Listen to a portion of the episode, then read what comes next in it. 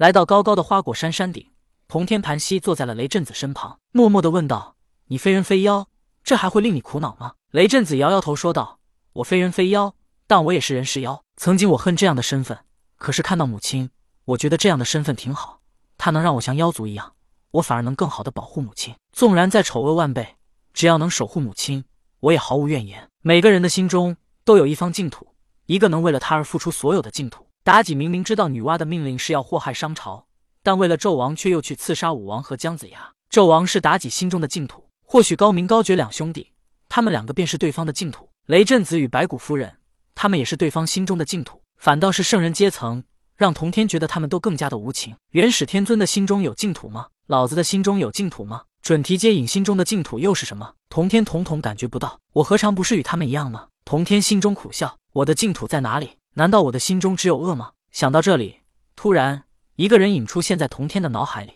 是他，他就是我心中的净土，他值得我来守护。出现在童天脑海里的不是旁人，正是十岁少女江江。想到江江，童天脸上出现了笑容，这是发自内心的笑容。这时，童天拍了拍雷震子的肩膀，站了起来，道：“我希望你能做到守护母亲，给她一方无忧无虑的净土。”童天并未再多说什么，站起来之后仰望星空，内心暗道。给你母亲净土，甚至要与天庭为敌，希望你能承担得起这个重任。在这之后，童天便与雷震子、妲己等人传音，他这就出岛，让他们看好花果山。东岳大帝黄飞虎得了百剑的百灵幡、玉帝的封神榜之后，与百剑一起回到了地府。此时的地府更加的混乱不堪，一些修为强悍的生灵，他们死后灵魂在地府得到了保护。原来还贪生怕死的他们，现在有了地府的保护，他们桀骜的脾气又回来了，居然开始拉帮结派。另立山头，完全不把黄飞虎放在眼里。而且，黄飞虎只是地位比较高，并不是修为高。他在泰山军府内只是拥有无敌的防御，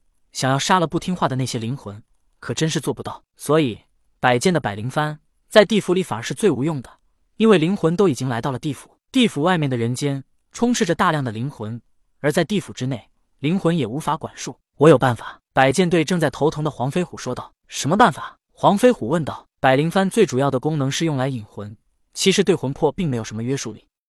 当年那么多神灵的灵魂愿意被百灵幡引到封神台内，是因为他们知道不进封神台就会灰飞烟灭，他们是心甘情愿的进入了封神台。包括文仲和殷郊，他们当年灵魂已经离开了封神台，可最后还得乖乖回来被百灵幡所引。百剑说完，黄飞虎接着说道：“所以百灵幡只能引魂，做不到控制他们。要是有能像封神榜。”打神鞭一样有配套功能的法宝就完美了。东岳大帝，我想说的也正是如此。以我对灵魂的了解，可以在百灵幡的基础上炼制出引魂幡、勾魂锁，用引魂幡把躲藏起来的灵魂引出来，然后用勾魂锁把这灵魂抓起来，就像人被穿了琵琶骨、贴了泥丸宫一样，再也施展不出任何法力。百剑说道：“既如此，那就别再等了，赶紧炼制吧。”黄飞虎着急的说道。百剑来到地府的目的便是前来帮忙，所以他没有停留。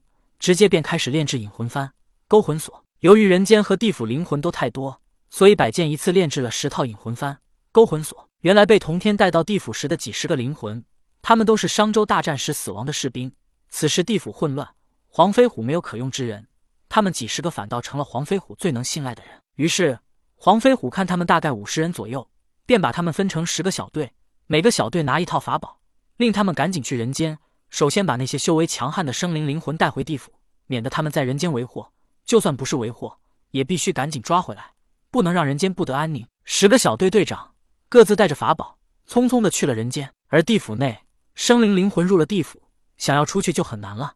所以地府内虽然混乱，但却影响不到人间。而黄飞虎和百剑现在想的，大不了先躲到泰山军府内，等那十个小队先把人间生灵的灵魂清理一遍之后。再慢慢的收拾地府内不听话的灵魂，不是百剑不想再炼制一套法宝，而是因为炼制法宝的材料已经用完了，尤其是勾魂锁当中需要的材料更是珍贵，像是缚妖锁、聚仙旗这些法宝，要么针对妖，要么针对仙。但是这世界上无论何种生灵都有灵魂，而勾魂锁需要针对的是所有生灵的灵魂。当然，如果只是针对所有生灵的灵魂，这一点也不是最重要的，毕竟引魂幡也是针对所有生灵的灵魂。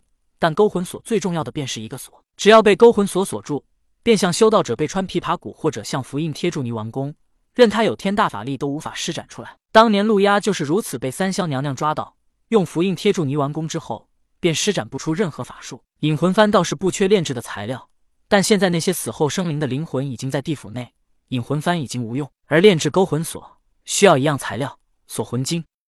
百剑能得到锁魂晶，还是在很偶然的情况下。当年他是轩辕皇帝座下总兵官，而轩辕皇帝曾经也炼制有法宝，而且这两个法宝还大名鼎鼎，一为七香车，遇东则东，遇西则西。之所以七香车如此听话，便是炼制时利用锁魂经的作用，在里面封锁了一个上古大妖的灵魂，而有了锁魂经，也能保护其灵魂不灭。另外一个便是醒酒毡，而醒酒毡里用到的锁魂经很少，所以便不能达到锁魂的功效。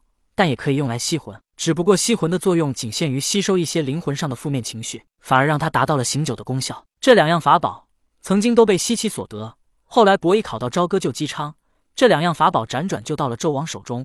如今这两样法宝还在朝歌皇宫内，而百剑之所以能得到锁魂经，还是因为轩辕皇帝炼制了法宝之后，便把遗留下来的交给百剑保管。或许是冥冥之中的天定，百剑被蚩尤打入东海之后。反而依靠锁魂经在暗无天日的东海存活了千年，但因为这次炼制勾魂锁，百剑把这剩下的锁魂晶给用完了。锁魂晶的功能很强大，许多强悍的法宝里面都少不得这样材料，包括当年哪吒莲花化身也是利用了锁魂晶，把他的灵魂封锁在莲花之内。如今的地府十分混乱，灵魂，尤其是一些大能的灵魂，他们互相不服对方，拉帮结派，还互相攻伐。而黄飞虎与百剑现在拿他们也没办法，干脆就躲到了泰山军府之内。